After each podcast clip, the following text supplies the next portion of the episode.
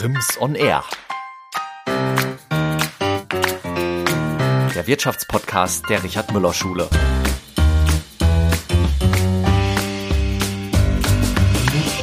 Heute zu Gast Unternehmer, Biopionier und Visionär Wolfgang Gutberlet. Mehr als 35 Jahre lang leitete er das Lebensmittelunternehmen Tegut, mit dem er ein Stück Fulda Wirtschaftsgeschichte geprägt hat. Er war in der Lebensmittelbranche häufig Vorreiter, zum Beispiel bei der Einführung von Bioprodukten. Was ihn heute umtreibt und vieles mehr erzählt er in der neuesten Folge Rims on Air.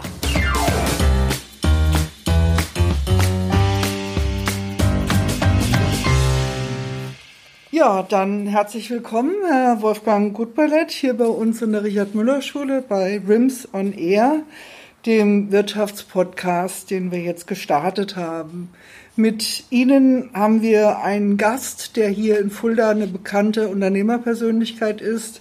Sie sind ja sozusagen auch ein Spross eines bekannten Unternehmers. Ihr Vater Theo und auch ihr Sohn Thomas führt die Geschicke weiter, sodass also hier quasi schon ja so ein, eine Dynastie, so äh, zumindest ein Teil davon sitzt.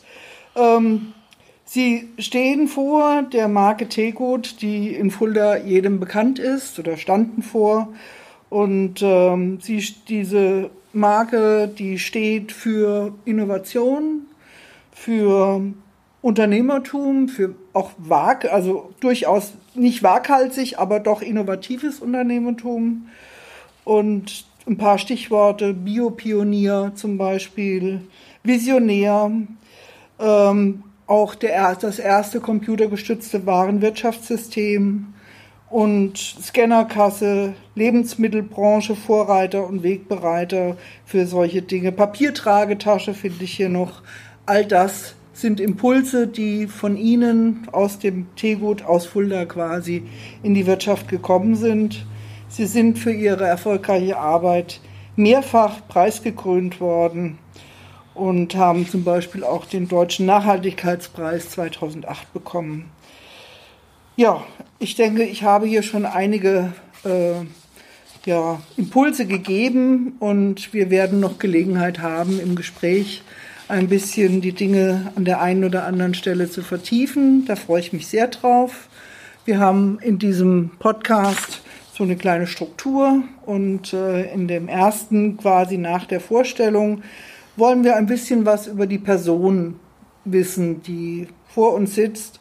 Und das sind einfach so zehn, elf Fragen, zu, wo Sie einfach spontan sagen, ähm, wem Sie mehr zuneigen oder mhm. welchem Produkt das gehört zum Beispiel Tee oder Kaffee. Kaffee. Laut oder leise? Weder noch. Weder noch, okay. Kooperativ oder autoritär? Kooperativ. Eule oder Lerche? Lerche. Mhm. Einheit oder Vielheit, Vielfalt? Vielfalt. Bunt oder schwarz-weiß? Bunt. Meer oder Berge? Bitte? Meer oder Berge? Da sage ich auch sowohl als auch. Okay. Fahrrad oder Auto? Ja, Auto. Auto, ja. Bier oder Wein? Wein. Stadt oder Land? Land. Bewahrend oder erneuernd? Eher erneuernd. Dialogisch oder monologisch? Dialogisch. Ja, Herr Gutballer, da haben wir schon ein bisschen was von Ihnen erfahren. Ich glaube, das eine oder andere wird sich wahrscheinlich dann doch noch auch in unserem Gespräch sozusagen ja, zeigen. Und ich habe es ja schon gesagt, das Stichwort Teegut ist gefallen. Eine Ära, die Sie lange begleitet hat. Ihr Vater hat 1947 das, äh, äh, das Unternehmen gegründet mit ganz kleinen, in beengten Verhältnissen. Und Sie sind auch schon sehr früh, ich glaube mit 29 haben Sie schon die Geschäftsführung übernommen ja. und sind quasi mit dem Geschäft aufgewachsen. Ja, und haben, haben das 36 Jahre geleitet. Ja. Wenn Sie vielleicht mal ein bisschen was von Ihrer Kindheit erzählen, denn was ich so ein bisschen gelesen habe, haben Sie doch auch viele Entbehrungen in der Familie erfahren müssen. Naja, mein Vater hat das Unternehmen gegründet nach dem Krieg, äh, selbst schwer verwundet und ohne eigentlich ein Kapital, also aus dem Nichts. Sein Vater war Bahnarbeiter gewesen. Und äh, da kann man also, da muss man alle Groschen zusammenhalten. Und ich würde das sagen, wir haben das nicht als Entbehrung erlebt, aber mhm. doch als eine Zeit, wo ja, also weggeworfen wurde auf jeden Fall nichts. Ich sage immer, ich bin eigentlich von ausgeschnittenem Obst und Gemüse groß geworden. Also das, was man im Laden nicht mehr verkaufen konnte, das wurde zu Hause weiterverarbeitet, okay. äh, aufgepäppelt und dann gab's das. Mhm. Das war gut. Ich äh, bin gut damit groß geworden. Sie haben aber auch, so wie ich das in, in der äh, sehr schönen Biografie von Dr. Schmidt habe lesen können, ähm, doch auch ein sehr ich würde fast sagen, also aus unserer heutigen Sicht fast autoritären oder zumindest bestimmenden Vater gehabt. Ist das äh, so? Ja, ich gewesen? habe einen patriarchalischen Vater mhm. gehabt und ich habe einen Vater gehabt, der im Krieg war, der im Krieg gesehen hatte, also was doch von einem Menschen abverlangt wird und was, wenn er diszipliniert ist und auch äh, mutig ist, was er doch überleben kann. Das hat er mitgekriegt und ein bisschen Glück hat natürlich unbedingt dazugehört. Und das war der Grund, weshalb er immer gesehen hat, dass er mich ertüchtigt. Äh, das war früher, wurde das direkter betrieben als heute. Ja. Mhm. Und da ging es schon äh, ordentlich ran und ich durfte auch immer mitarbeiten. Was hat das mit Ihnen gemacht? Haben Sie sich manchmal überfordert gefühlt? Oder ich glaube, das ist zu sehr das, bestimmt, fremdbestimmt? Das ist nicht das Schlimmste, wenn man sich mal überfordert fühlt. Ich glaube, das ist eigentlich der Anfang, dass man äh, die, die Kraft erweitert. Ich habe ein Buch mitgeschrieben, Wachsen am Widerstand. Also wir brauchen den Widerstand, um zu wachsen. Und äh, natürlich gab es Zeiten, in denen ich, äh, in denen ich damit gehadert habe. Aber mh, beim Morgenstein heißt es, des Mannes weise Blicke haben die Kraft, mit Dank darauf zu ruhen. Und ich glaube, das ist es, äh, was man dann erlebt, wenn man älter wird und sagt man, ja, es war nicht ganz leicht, aber ich habe viel gelernt dadurch. Hm. Ja, Sie sind Goethe-Fan. So wie ich das so mitbekommen habe, finde ich immer wieder ähm, doch Zitate, die Sie ähm, wohl besonders beeindruckend finden, wohl auch in den Podcasts. Dann habe ich unter anderem gefunden, dass Sie zitiert haben, wer fertig ist, dem ist, dem ist nichts recht zu machen. Ein Wertender wird immer dankbar sein. Ja. Ist das in dem Zusammenhang auch so zu sehen? Ja, das ist so zu sehen. Also in dem Augenblick, wo ich, ähm, wo ich nichts mehr glaube, lernen zu müssen oder nichts mehr lernen will, dann werde ich auch unzufrieden. Und wenn ich, wenn ich merke, dass ich selbst ja noch werdender bin, dann bin ich auch dankbarer für alles, was mir entgegenkommt. Also dann betrachte ich auch das, was mir entgegenkommt, eher als Aufgabe als denn als Störung. Hm. Ich denke, wir kommen noch ein bisschen auf das Menschenbild nochmal zurück und auch äh, darauf, was Sie eben auch in der, in der Führung, was das für Konsequenzen auch für Sie als äh, Führender in, in, im Unternehmen zum Beispiel hat. Ich habe unter anderem das Leitbild von Tegut gefunden und das fand ich sehr interessant. Äh, das ist ja im Prinzip so ein bisschen dieses Nachhaltigkeitsdreieck, was ja gleichschenklich eigentlich sein soll, nämlich für den Menschen sinnvoll, gleich sozial, in der Qualität ökologisch, lebendig und in den Prozessen ökonomisch einfach. Äh, das fand ich sehr beeindruckend. Ja, also ich habe in meinem Leben immer am Leitbild gearbeitet und es hat immer wieder auch äh, situative und zeitgemäße Fassungen gefunden. Ich habe mein erstes Leitbild geschrieben 1971, als ich im Unternehmen angefangen habe.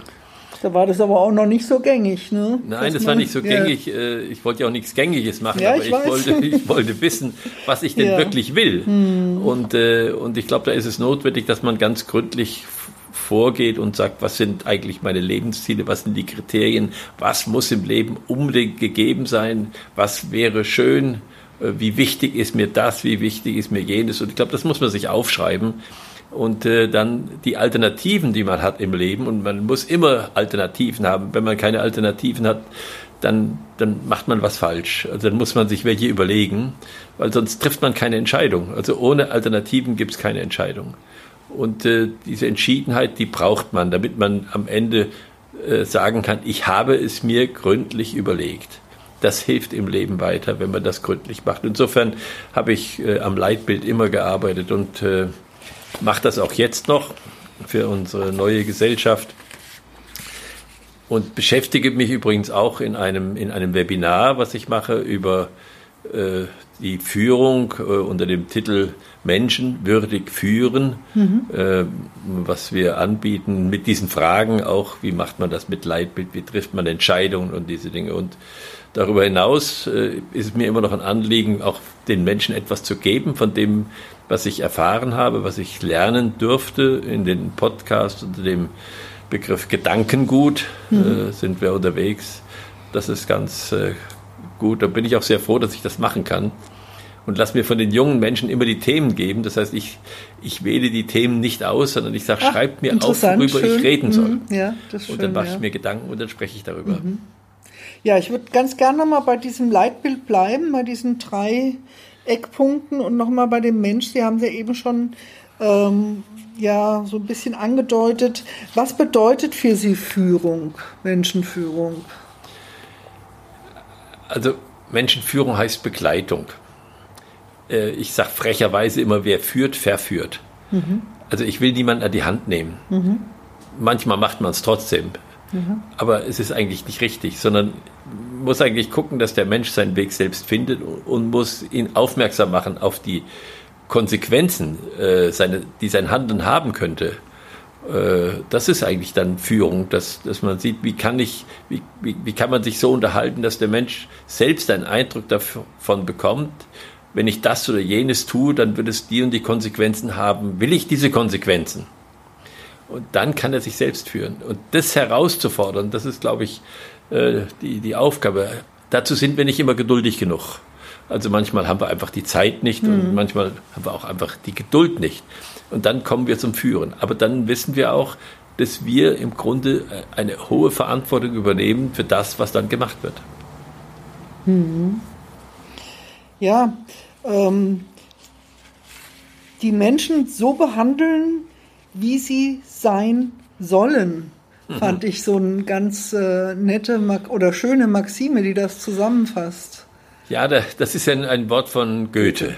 Von Goethe. Und ich finde es den genialsten pädagogischen Spruch. Hm. Weil er sagt, wenn wir die Menschen so behandeln, als ob sie wären, was sie sind, dann werden, machen wir sie schlechter. Wenn wir sie so behandeln, als ob sie wären, so heißt es, was sie sein sollten, dann könnten wir sie dahin bringen, wo sie zu bringen sind. Also nicht hm. ganz wörtlich, aber ziemlich ja, so in etwa, exakt ja, ja, äh, genau. ist es. Mhm. Und ich finde das so interessant, weil was fordert das heraus? Das fordert heraus, dass ich im Menschen seine Möglichkeiten sehe und nicht sehe, was jetzt gerade passiert ist, sondern sehe, was hätte passieren können. Und wie kann man dann das Gute, äh, was hätte passieren können, wie kann man das eigentlich so hinstellen, dass er selbst entdeckt, dass es Alternativen gegeben hätte und dass die Alternativen ihn anziehen ja, eine ganz hohe Maxime. Es ist das Wachsen, was sie interessiert, auch beim Mensch. Ja. ja. Also das spielt ja auch eine ganz wichtige Rolle auch in ihrer Philosophie, wenn ich das mal so sagen darf. Ja, ich glaube, der Entwicklungsbegriff ist ein ganz wichtiger. Ähm, wenn wir den außer Acht lassen, diesen Entwicklungsbegriff in der richtigen Weise, mh, mm, dann, äh, dann sind wir überhaupt eigentlich relativ weit weg vom Menschen. ja, werde, was du bist. Ja, das ist so ein Punkt. Vielleicht kommen wir da noch mal drauf.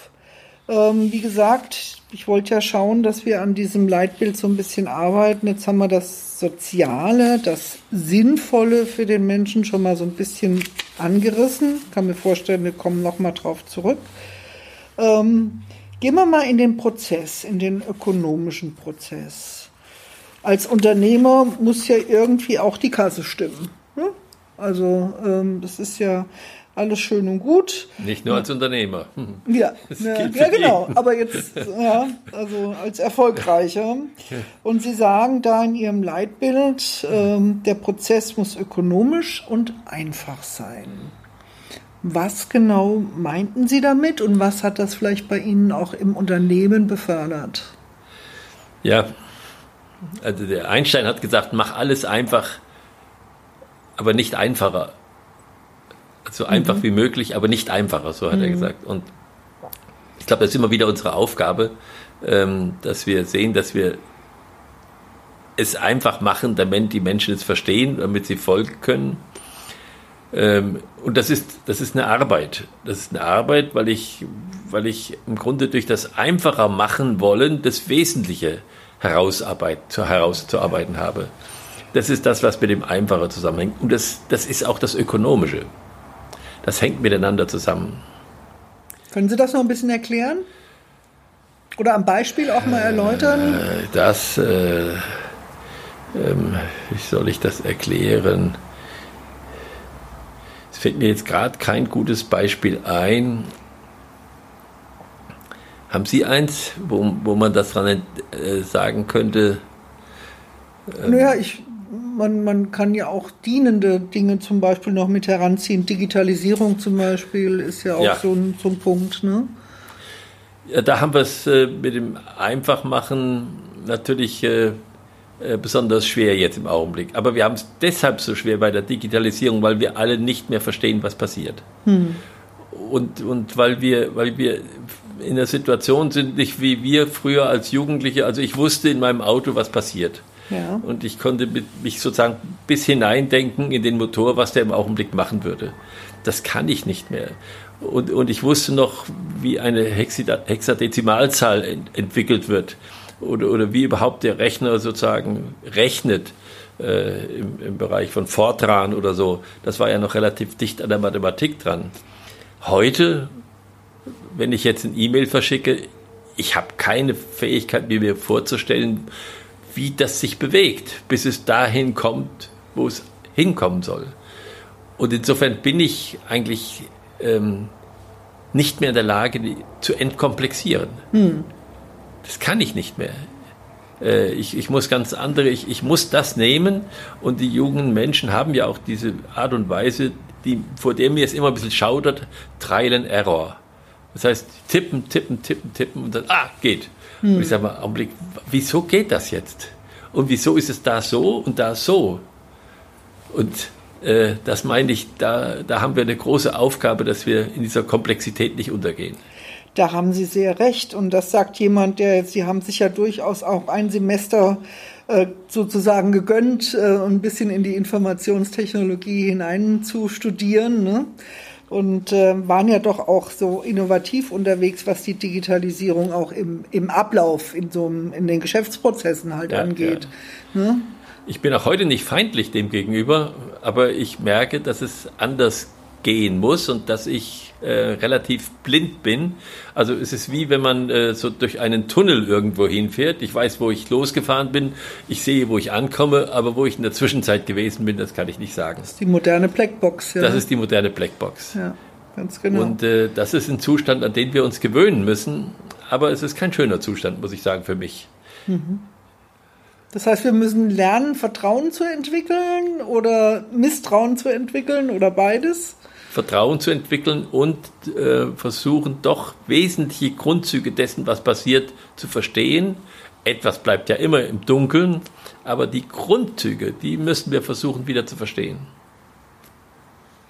Kommen wir mal ein bisschen von der Philosophie runter und schauen da nochmal genau auf die Prozesse, die Sie zum Beispiel jetzt in Ihrer Zeit bei Tegut, und das war ja dann auch äh, HWG und OK und wie auch immer, was Sie da eben an, an Geschäftsprozessen angestoßen haben oder umgesetzt haben, um eben auch diese, ja, den Erfolg des Unternehmens auch weiterhin zu garantieren.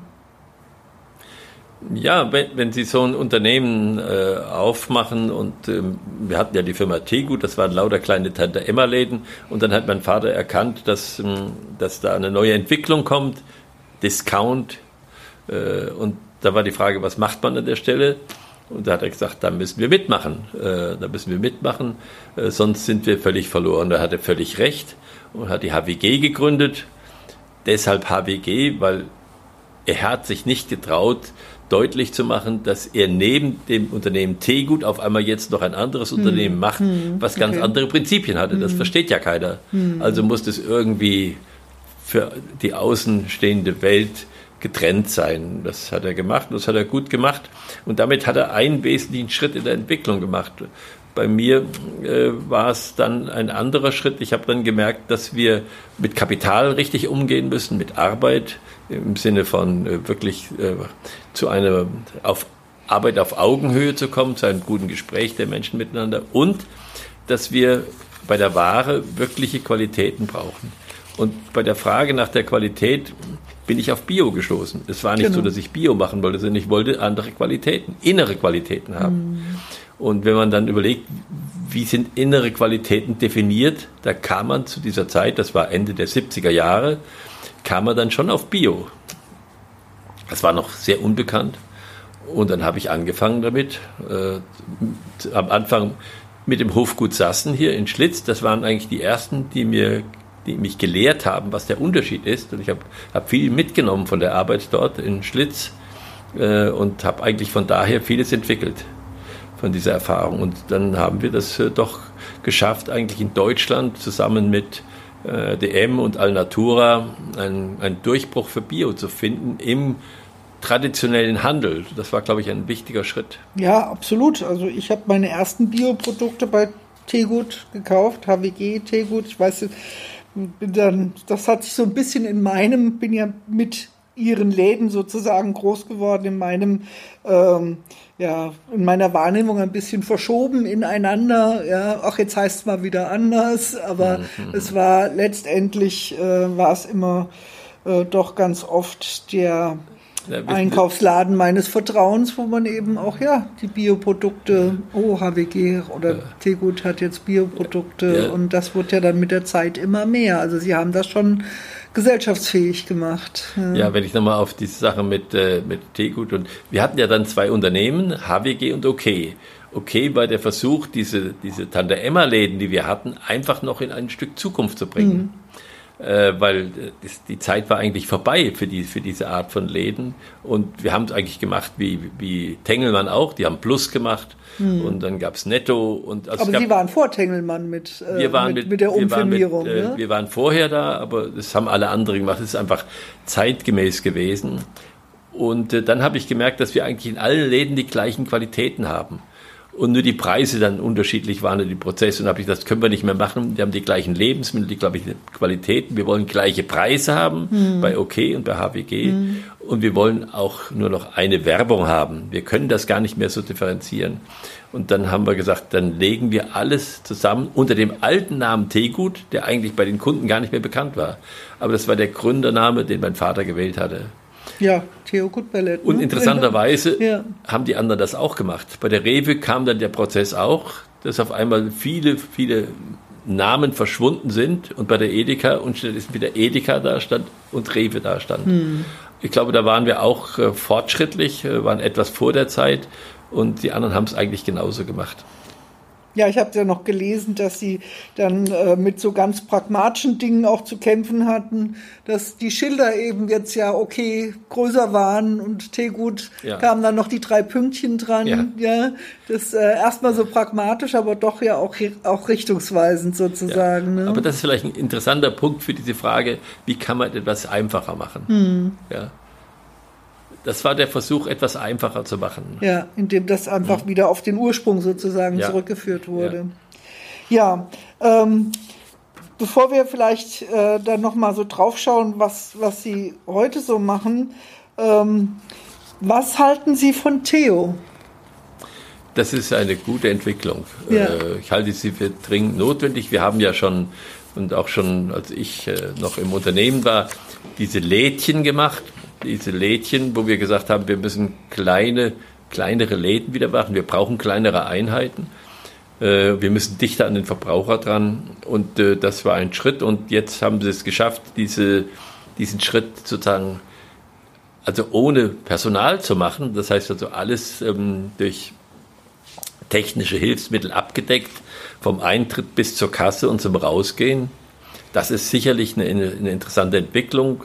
Ähm, das wird auch äh, stärker werden. Mhm. Das haben wir in anderen Branchen ja auch und das wird auch im Lebensmittelhandel zu kommen. Hat natürlich Nachteile. Ich kann keine, keine Bedienung mehr führen. Ich muss alles abgepackt haben. Es muss alles in SB sein. Aber es muss ja auch nicht der Mengenumsatz sein. Das sind ja eigentlich die kleinen Dinge, die man noch kaufen will, die man dann zu jeder Zeit haben kann.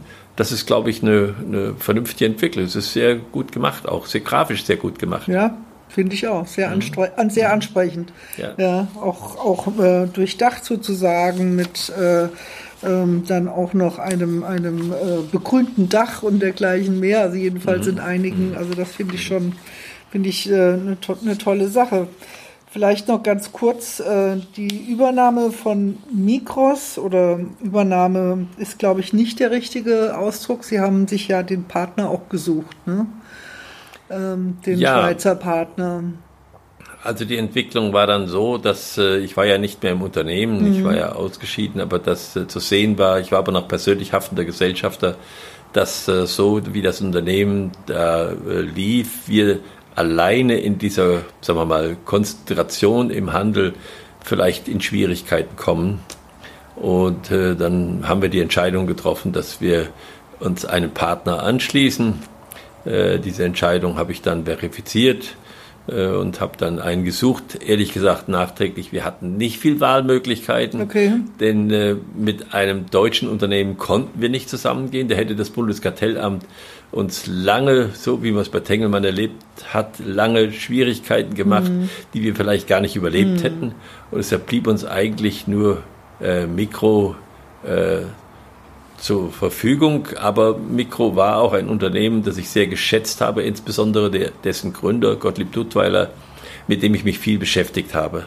Äh, schon zu meiner Studienzeit habe naja. ich mich da sehr viel mhm. mit beschäftigt, mhm. weil das war ein wirklich äh, großartiger äh, Unternehmer, auch sehr kreativ und äh, politisch sehr aktiv. Mhm. Ja, kommen wir mal auf WEG, Weg wertschätzend, entwickelnd, gemeinschaftend. Da würde ich ganz gerne, dass Sie da vielleicht noch mal ein paar Worte drüber verlieren, was Sie so heute machen. Sie haben ja da unter diesem Dach sozusagen auch noch einige, was jetzt sind es Firmen, kleine Firmen oder oder unter ähm, ja, Gesellschaften oder wie auch immer. Es ist ja eine GmbH. Was ist da so der Beweggrund, was ist der Sinn und der Zweck des Ganzen und das beschäftigt Sie ja, glaube ich, auch noch vollkommen. Ja, äh, also es kommt ja im Leben darauf an, was man macht, aber es kommt noch mehr darauf an, wie man es macht. Mhm. Und dieses Wie, das wollten wir in dem Namen ausdrücken. Und wir haben uns klar gemacht, dass wir auf dem Weg sind. Mhm. Das war eigentlich der Ausgangspunkt. Dann habe ich gesagt, aber Weg können wir es nicht nennen, weil da sagt jeder weg. ja, okay. Ja. Mhm. Und da muss man einfach darauf Rücksicht nehmen, dass die Menschen das dann nicht so aussprechen, wie man sich das gedacht hat. Und dann haben wir einen Bindestrich dazwischen gemacht und dann haben wir gesagt, ja, für was kann das stehen? Und wir denken sehr stark in diesen Begriffen wertschätzend, entwickelnd, gemeinschaftend. Das Wertschätzende, das ist eben eine Frage des Denkens wir haben das vorhin auch schon gehabt mit der Frage, wie schaue ich einen anderen an, wie wirkt das, wie ich ihn mhm. anschaue. Es verändert die Beziehung. Mhm. Also das ist das eine, was wichtig ist. Und in diesem Denken, da haben wir die Freiheit. Und da müssen wir die Freiheit pflegen. Der zweite Begriff Entwicklung, da geht es um die ganze Frage der Beziehungen. Denn wir entwickeln uns immer in unseren Beziehungen. Auch mit den Lebensmitteln stehen wir in einer ja. Beziehung mhm. und die mhm. entwickeln uns. Mhm. Und deshalb war der zweite Begriff Entwicklung. Und bei der Entwicklung kommt es immer auf die Freude an. Das heißt, die, in, in, im Bereich der Entwicklung müssen wir sehen, dass die Freude sich vermehrt. Und dann haben wir den dritten Bereich Gemeinschaften. Das ist ja kein deutsches Wort. Nein. Aber da sind wir ja frei. Sagen. Goethe war ja auch sehr frei in der ja, Begriffsbildung. natürlich. Neologismen dürf, sind erlaubt. Ja. Aus diesem Substantiv einfach ein, hm. ein Verb gemacht. Äh, und ähm, da geht es eben darum, dass wir es lernen, in Frieden miteinander kooperativ zu arbeiten. Das ist Gemeinschaften.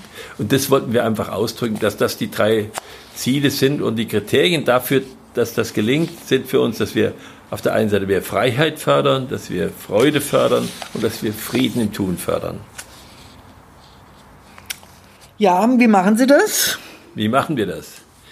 Ja, wie machen wir das? Indem wir auch im Unternehmen immer wieder äh, alternativ denken damit wir frei werden im Denken, dass wir immer auch tiefer denken und auch höher denken. Also sozusagen uns immer wieder im Denken verorten äh, zwischen den Menschen, ja. in Zeitablauf mhm. und auch zwischen Himmel und Erde. Mhm. Was ist über uns, was ist unter mhm. uns. Mhm. Das ist wichtig, äh, dass man frei denken kann, dass man sozusagen diese Orientierung auch ganz bewusst pflegt im Leben. Und beim Entwickeln, da schauen wir eben, dass wir äh, nicht nur das Ergebnis der Arbeit betrachten, das ist ja bei Bio auch so, sondern dass wir den Prozess betrachten. Also wie ist es entstanden? Weil wie ist es entstanden? Das ist im Produkt drin. Das sehen wir nicht immer gleich. Deshalb haben wir auch ein Forschungsunternehmen, was sich mit dieser Frage intensiv beschäftigt. Die Qualis, ne? Was ist die mhm. Prozessqualität? Mhm. Nicht nur, was ist die Substanzqualität, mhm. was ist die Prozessqualität und mhm. wie können wir die im Produkt entdecken? Äh, und das gilt halt auch für die Landwirtschaft. Wir haben ja eine Demeter Landwirtschaft, äh, wo es uns wirklich um den Prozess geht und wir den intensiv pflegen mit den Pflanzen und jetzt auch mit der Erde. Und äh, das Gemeinschaftende, da wissen wir, dass wir zu kooperieren haben.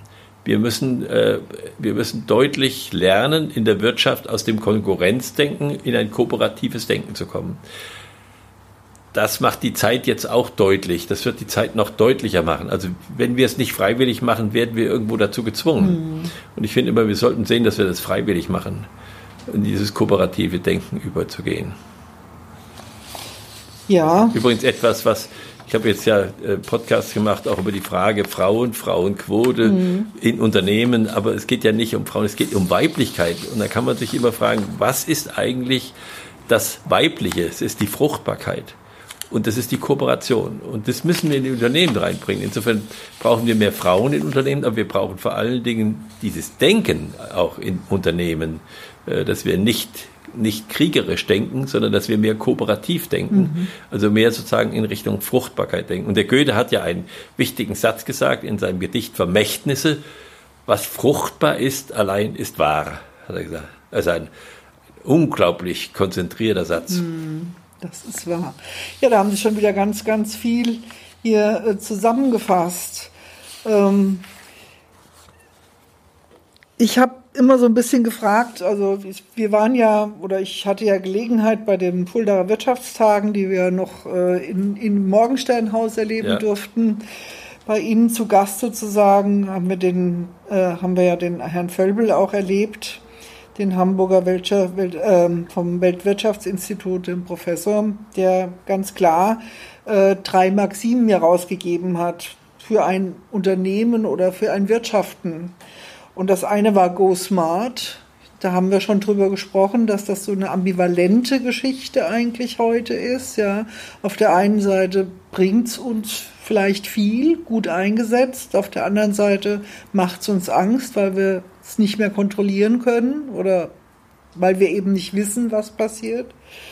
Dann haben wir die zweite Maxime Go Green, die also ja äh, den Unternehmen sozusagen rät oder uns als Menschen rät, ja, in dem Eingedenk dessen, dass wir eigentlich nur diesen einen Planeten haben, ne? Aber im Jahr, was, zwar das zweieinhalbfache, dreifache, glaube ich, äh, verbrauchen. Und das dritte ist get resilient, also werde widerstandsfähig. Die ersten beiden Sachen, da haben wir schon drüber gesprochen. Können Sie noch was zur Widerstandsfähigkeit sagen? Ist das für Sie ja, auch ein Begriff? Ich mit zwei Ärzten zusammen ein Buch geschrieben. Ich habe es vorhin schon erwähnt, das heißt wachsender Widerstand, aber es geht um Adaptive Resilience. Mhm. Einer war Engländer und einer war mhm. Österreicher. Und insofern haben wir uns dafür entschieden, etwas zu nehmen, was sowohl Deutsch wie Englisch auszusprechen ist, mhm. also adaptive Resilienz. Und worum geht es da? Es, es geht darum, dass ich lerne, äh, mit den, mit den Dingen umzugehen, dass ich auch lerne, die Situation zu akzeptieren und sie lerne sie weiterzuentwickeln. Und da gibt es verschiedene Techniken, unter anderem auch, dass ich mich mit mir immer wieder beschäftigte. Also es ist wichtig, dass ich Selbsterkenntnis betreibe. Und diese Selbsterkenntnis, die schafft auch eine Resilienz, aus der heraus äh, ich das sage. Ich sage noch einen schönen Spruch von Morgenstern, damit Sie denken, nicht denken, ich würde nur Goethe lesen. Der Morgenstern hat einen wunderbaren äh, Spruch geprägt Selbsterkenntnis, goldene Gabe, wunderbare jüngende Kraft. Oh, solange ich dich noch habe, bleibt mein Geist noch unerschlafft. Immer tiefer, immer wahrer machst du den, der dich besitzt, wirkst zugleich, dass immer klarer Welterkenntnis ihn durchblitzt. Also wunderschön. Ja. Das ist das ist das, was Morgenstern uns mitgegeben hat. Die Selbsterkenntnis, das finden wir aber überall. Das ist die einzige die einzige Möglichkeit, wirklich zu lernen. Hm. Ja, ich finde das wunderbar zusammengefasst. Wir sind hier in einer Schule. Was erwarten Sie von der jungen Generation? Äh, ich, ich habe also ja gar kein Recht, etwas zu erwarten in mhm. dem Sinne. Ich, ich kann Ihnen eigentlich etwas wünschen. Ich kann Ihnen etwas wünschen und ich wünsche Ihnen, dass Sie, dass Sie irgendwie sehen, dass Sie bewusst den Weg gehen dass sie bewusst den Weg gehen. Ich glaube, das ist das Wichtigste, was wir, was wir in diesem Wust von Informationen ja. äh, hinkriegen müssen, dass wir unser Selbstbewusstsein stärken. Das hat ja auch mit der Selbsterkenntnis zu tun mhm. und dass wir es schaffen, äh, aus diesem Bewusstsein heraus auch zu leben und zu gestalten. Das ist sehr schwierig und es ist eine lebenslange Übung. Gibt es irgendwas Pragmatisches, was Sie Ihnen raten würden, äh, zu dieser Selbstbewusstsein, zu diesem Selbstbewusstsein zu kommen, was Ihnen hilft, vielleicht auch den Weg vom Schüler auch ins Leben sozusagen hinein, in ein selbstbestimmtes Leben hineinzugehen und auch dann wirksam zu werden im konstruktiven Sinne für sich und für die unmittelbare Umgebung und vielleicht auch für die Gesellschaft insgesamt? Ja, ich glaube, es, sind, es, ist, es ist wichtig, ab und zu ruhig zu werden und dann zu schauen, was in einem lebt und was in einem da ist. Und zwar möglichst ohne zu feste Vorstellungen, sondern wirklich zu sehen, dass ich, dass ich hineinschaue und hineinhöre. Ähm, und das nächste, was ich dann tun kann, ist, dass ich entweder das, mich schriftlich mit mir selbst das, das festhalte, das ist eine gute Möglichkeit, oder dass ich gute Freunde habe, mit denen ich über die Dinge sprechen kann, hm. aber in einem wirklich äh, suchenden Weg. Hm. Also sich die Dinge auch offen halten und auch immer wieder selbst reflektieren, ja. zu gucken, wo, an welcher Stelle stehe ich jetzt. Ja. ja. Hm. Vielleicht auch eher mit der Sprache ordentlich umzugehen. Ja. Wir haben inzwischen eine liederliche Sprache und wir hm. nehmen die Begriffe, die wir verwenden, nicht mehr ernst. Hm. Und damit äh, lenken sie uns auch falsch. Ja, das ist ja die Geschichte von Sprache, die uns prägt und wir aber gleichzeitig auch die Sprache prägen, dieses ja, äh, ja doch sehr gegenseitige. Ähm, hätten Sie einen Wunsch an die Bildungs- Instanzen nach einem Unterrichtsfach, nach einem Schulfach, was Sie sagen, das bräuchten wir unbedingt, um unsere Zukunft positiv gestalten zu können, um unsere Schüler die Möglichkeit zu geben, sie zu bilden. Wir bilden sie ja nicht, die müssen sich ja selbst bilden. Ich denke, das ist bei Ihnen immer wieder klar geworden. Sie haben das auch schon angedeutet die Erfahrungsmöglichkeiten eben auch zu bieten, an denen man dann auch wieder wiederum wachsen kann in ja, der Selbstreflexion. Ja, ja. Gibt es da irgendwas, wo Sie sagen, das hätte ich gerne verstärkt in der Schule?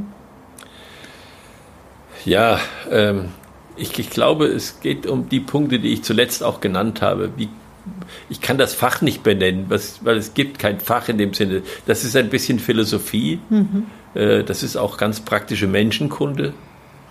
Ähm, das ist, glaube ich, wichtig, dass, dass, dass darüber mehr gesprochen wird. Ähm, und, und dann muss man eigentlich manchmal fragen, ob wir überhaupt von der Schule zum jungen Menschen denken dürfen oder ob wir vom jungen Menschen zur Bildung denken müssen. Ähm, ich bin in einem Kreis, wo wir uns auch Gedanken machen äh, mit Gerald Hüther zusammen über die Frage der Schule der Zukunft. Also geht jetzt nicht um die Gegenwart, sondern wo, wo kommen wir da hin? Und, äh, und dann haben wir gemerkt, nachdem wir einige Sitzungen miteinander hatten, wir denken ja immer noch von der Schule auf den jungen Menschen hin. Und wir müssen eigentlich das mal umdrehen, müssen wir eigentlich sagen, wir müssen mal Schule vergessen, müssen wir sagen, das ist ein junger Mensch und dieser junge Mensch, der will ins Leben hinein. Und welche Tore müssen wir ihm eigentlich öffnen? Welche Tore müssen wir öffnen? Welche Gelegenheiten müssen wir ihm geben, Erfahrungen zu sammeln? Und äh, das ist im Leben gar nicht so einfach, weil vieles doch, wo ich noch als junger Mensch sozusagen mich selbst erproben konnte, alles reglementiert und geregelt ist.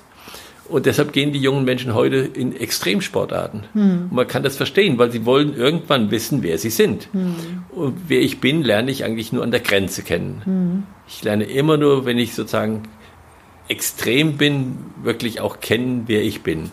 Und das muss ja nicht nur im Sport sein. Das müsste eigentlich auch im Sozialen möglich sein. Äh, und da fehlt es uns ein bisschen an Aufgaben und auch an der Art und Weise, wie Schule den Menschen entgegentritt. Also nicht gängeln, sondern einfach fordern. Hm. Also wir denken immer noch viel zu sehr vom Fach, was gelernt ja. werden muss. Dabei müssten wir eigentlich Möglichkeiten zu Erfahrungsräume sozusagen ja. öffnen ja. und die dann reflektieren. Ja, das wäre Schule von morgen. Herr Gutballett, wollen Sie noch was loswerden? Haben Sie noch irgendwas, wo Sie sagen, das hätte ich gerne noch gesagt? Ich habe schon viel geredet, habe ich gedacht. Ja, so, wunderschön, mal, so war es ja gedacht. Mal über die Fragen hinaus noch meine Gedanken verbreitet. Ich glaube, das ist gut. Das ist wunderbar, so war es gedacht. Und ich bedanke ja. mich für das Gespräch. Ich fand es sehr, sehr spannend, sehr erhalt, erhellend und äh, vielen herzlichen Dank für Ihr Kommen und für das wirklich sehr schöne Gespräch. Dankeschön. Danke für die Fragen und die Gelegenheit.